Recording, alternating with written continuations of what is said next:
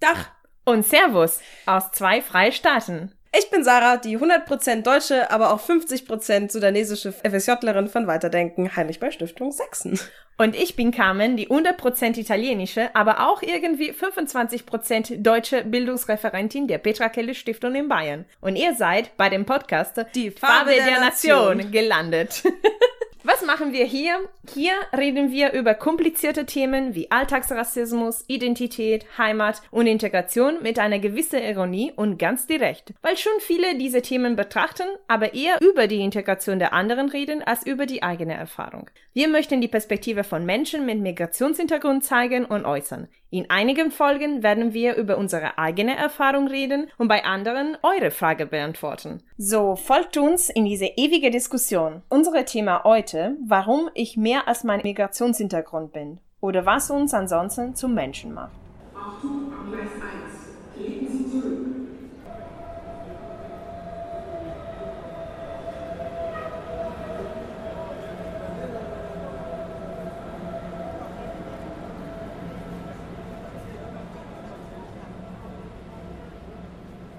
Ja, klar, Sarah. Ich bin natürlich stolz auf meine Kultur, meine Herkunft und alles. Aber ich rede nicht nur über Italien, beschäftige mich auch mit anderen Themen in meiner Arbeit. Anderen Ländern, anderen Kulturen, im Studium damals und heutzutage in der Arbeit.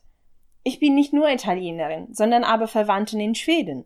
Ich bin nicht nur Italienerin, sondern war ich immer von der irischen Kultur, Musik und Geschichte begeistert. Ich bin nicht nur Italienerin, sondern ich bin auch Neapel-Fan von Fußball. Ich bin nicht nur Italienerin, sondern bin auch die Tochter eines Malers. Ich bin nicht nur Italienerin, sondern bin auch ein Nerd. Ich mag Doctor Who, ich lese viele Science-Fiction-Romane, ich spiele gerne Brettspielen mit Freunden. Ich bin nicht nur Italienerin, sondern Rock, Blues und Jazz-Fan. Ich gehe wahnsinnig gerne auf Konzerte und da stecke ich einfach mein Geld. Ich bin nicht nur Italienerin, sondern bin ein offener Mensch der sehr gerne neue Fremdsprachen lernt. Bis jetzt Englisch, Deutsch, Spanisch, Schwedisch und neulich Portugiesisch, aber vielleicht doch auch Griechisch. Ich bin nicht nur Italienerin, sondern ich komme aus einer hochpolitisierten Familie, wo mein Großgroßvater unter den Faschisten gelitten hat, mein Großvater aktiv in der Gewerkschaft war und meine Mutter ebenfalls in der Arbeit und auf die Straße für die Rechte der Frauen gekämpft hat. Also wer bin ich? Alle diese Sachen und viel mehr. Ich werde mich vielleicht in die Zukunft weiterentwickeln und in neuen Sachen identifizieren werden. Aber ich bin auf gar keinen Fall nur Italienerin. Und wer bist du?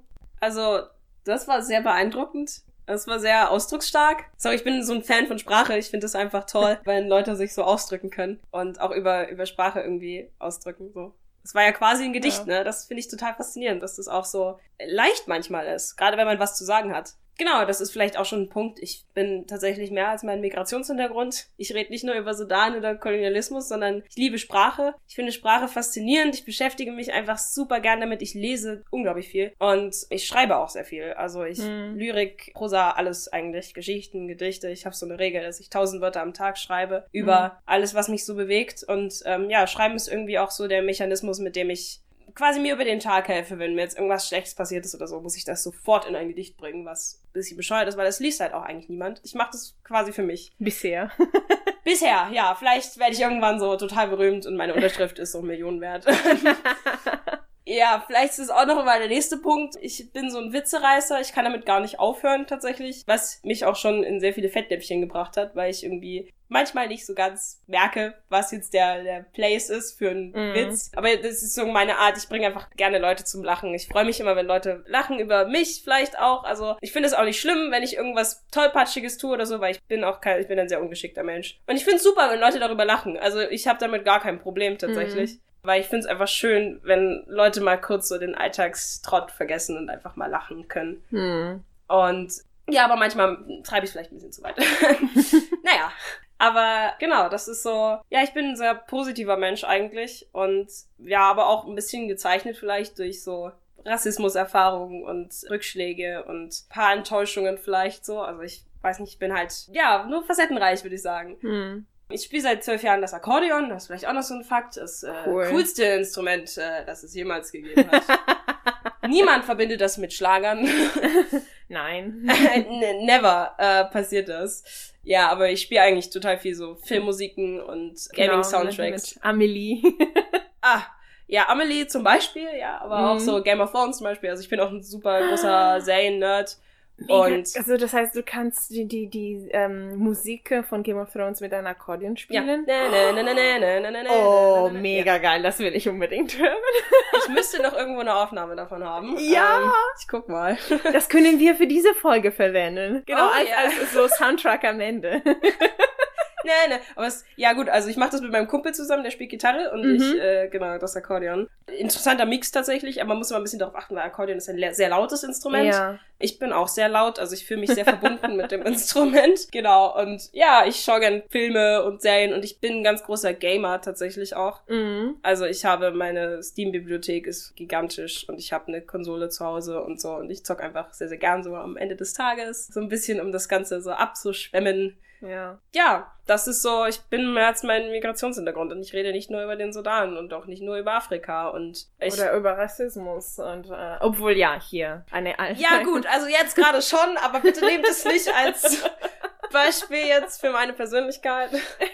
ja, genau. Also ich bin ein Tollpatsch, ich bin ein weiß ich nicht, eine Frohnatur, ich bin Akkordeonist, ich bin Schriftsteller so ein bisschen und ich bin das Kind zweier Revolutionäre. Ha. Ich habe es tatsächlich hingekriegt, zwei Eltern zu haben, die in zwei unterschiedlichen Diktaturen aufgewachsen sind. und beide Stress gemacht haben. da bin ich ein bisschen stolz drauf tatsächlich. Ja, klar. Aber genau, das ist, glaube ich, in mir noch mal so ein bisschen drin auch noch. Mm. Ich glaube, das geht auch nicht so leicht raus. Aber ja, ich bin immer so ein bisschen, ich bin so eine Pöbelnatur. Ein Kumpel von mir hat mal gesagt, ich bin wie so ein kleiner Hund, so ein kleiner aggressiver Hund, der keine Ahnung davon hat, dass er klein ist.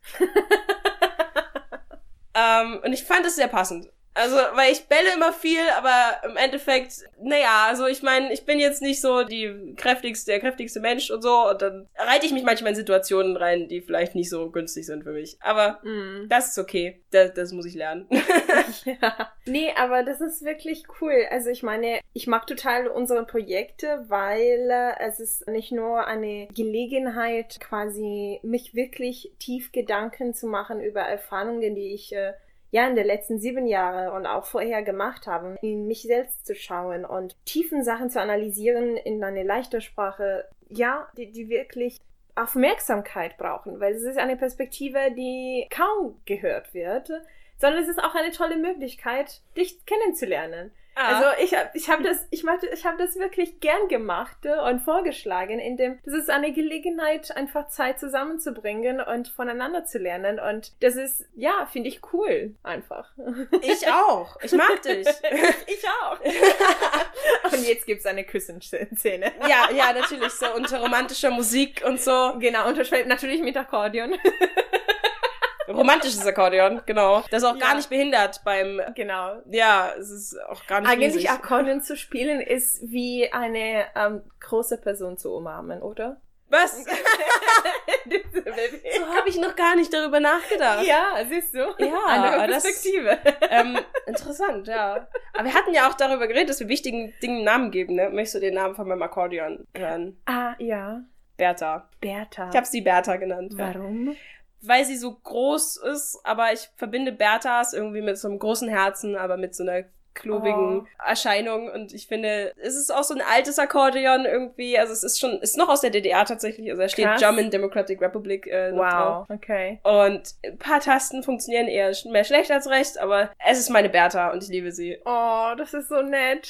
weißt du, dass ähm, ich habe damals auch Instrumenten gespielt. Ich habe für vier Jahre der Mandolin gespielt und oh. das war auch eine Sache von Identität und Widerspruch, weil der Mandolin ist eigentlich eine von diese, äh, nee, die Mandoline heißt es auf Deutsch. Ist eine von diesen Instrumente, die sofort mit Süditalien verknüpft sind. Also mein Vater kommt aus Süditalien, ich habe ja diese Teil meiner Identität und vor allem so Musik aus Neapel und solche Sachen, diese traditionelle Sachen. Aber er ist an sich so ein toller Instrument. Ich, ich meine, im Endeffekt, er hat die gleiche Streifen, heißen sie? Seiten. Äh, Seiten genau von der Geige. Also es hat ja. die gleiche Tonalität und du kannst dazu auch klassische Musik spielen. Beispielsweise in dem Orchester haben wir mal auch die Carmen von, von Bizet gespielt oder keine Ahnung, Bach äh, oder Pachelbel Kanon und solche Sachen. Und ich habe das total geliebt und als ich aber in der Orchester äh, eingetreten bin, dann habe ich die Arfe kennengelernt. Und das war einfach Liebe erste Sicht. Echt? Ja. Kann das auch nicht klar, also mit klar rationelle Worte erklären ich, ich habe mich wohl gefühlt, äh, als ich die Alpha gespielt habe. Und dann habe ich noch zwei Jahre im, im Musikschule die Alpha gespielt und dann musste ich aber in eine andere Stadt umziehen wegen Studium und dort gab keine Musikschule und dann habe ich leider aufgehört. Aber oh. ich weiß, dass, also das, deswegen habe ich das nicht äh, am Anfang genannt, diese musikalische Teile von mir, weil es ist momentan leider nicht präsent, anwesend, aber ich bin sicher, dass es eine meiner Traume, wenn ich irgendwann mal vielleicht nie in Rente gehen will, wird, dann möchte ich mir gerne eine Affe kaufen, die A-Steuer ist und, und dann werde ich tagelang spielen und, und endlich mal die, diese, diese Nostalgie, die ich dafür habe, diese Belangen mal zu spielen, äh, erfüllen zu können. Ja, Instrument spielen ist auch wirklich meditativ, ne? Also ja. Es, es hilft einem irgendwie so, alles zu vergessen. Man konzentriert sich nur auf das. Okay, ich mache gerade tatsächlich Akkordeonbewegungen, das sieht man jetzt nicht. Aber das ist sehr witzig. Äh, Sie umarmt ihre Bertha. Ja, ist vielleicht noch so ein Charakteraspekt, ich bin ein bisschen dorky. Leute mm. lachen gerne über mein Verhalten. Aber ich habe auch, ich bin so ein bisschen hibbelig mm. und fuchtel sehr viel. Mm. Aber. So, kann ich sehr gut nachvollziehen. Manchmal, ich vergesse, wie man laufen soll. Oh, ja, ich auch, ich auch. Ist furchtbar. ich, ich war ja paar, vor ein paar Wochen in Athen und zum ersten Mal und wir haben alle diese archäologische Seite besucht, die Agora und die römische Agora und der Akropolis und so weiter und so fort. Und ich hatte mein Handy in der Hand und natürlich, das sind ja alten Straßen, die werden nicht natürlich wieder betoniert oder sowas, weil es muss alles originell bleiben. Na klar. Klar. Aber es sind so rutschige Straßen. Oh Gott. Und ja, ich bin einfach gestolpert. Und deswegen mein Knie, ähm, ja. Ich habe auch überall blaue Flecken und so. Ich bin mal in der Bierpfütze ausgerutscht mhm. und ähm, habe jetzt hier so am, am Schienbein so eine krasse Narbe, die einfach total heftig aussieht. Und ich würde am liebsten sagen, ich hätte mit einem Bären gekämpft oder so. Aber ich muss leider sagen, ich bin auf einer Bierpfütze ausgerutscht, dass ich selber verschüttet habe. ich wollte es gerade sauber machen, bin darauf ausgerutscht und ähm, dann an meiner Bettkante lang geschrammt. Aha. Und es sah wirklich schlimm aus, äh, weil die Haut ist ja dann auch so dünn.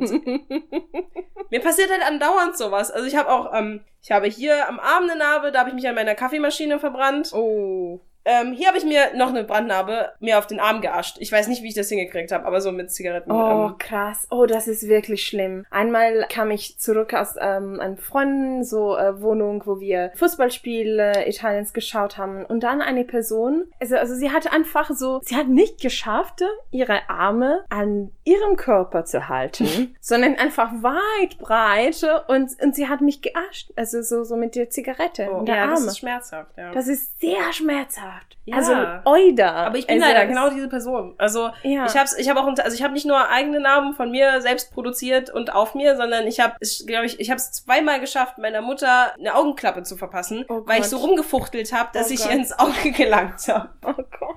Also als Kind, ne? Und äh, ja, also ich bin extremst ungeschickt. Also wirklich. Und hier habe ich eine fette Narbe so am Bein. Mhm. Da habe ich mir kochendes Wasser übers Bein gekippt. Ja, Krankenhaus. Oh. Ja, also ich bin wirklich, oh. also mir ist der Topf in die falsche Richtung aus der Hand gefallen. Ah. Wir reden gerade einfach nur über Verletzungen. Okay, das heißt, äh, um ein Fazit zu ziehen, wir sind nicht nur unser Migrationshintergrund, sondern auch alle unsere Verletzungen. Und genau. Wir haben Narben. Innerlich wie äußerlich. Jetzt würde ich auch noch deep, weißt du? ja. Äh, ja, tolles Fazit. Und das war's für diese Folge. Folgt unsere Gespräche auf Soundcloud, Apple Podcast oder sonst wo ihr Informationen über die Petra Kelly Stiftung und Weiterdenken kriegt. Wir freuen uns auf Kommentare, Fragen und Anregungen. Bis zum nächsten Mal oder auch nicht. Wir freuen uns. Ciao. Tüdelü.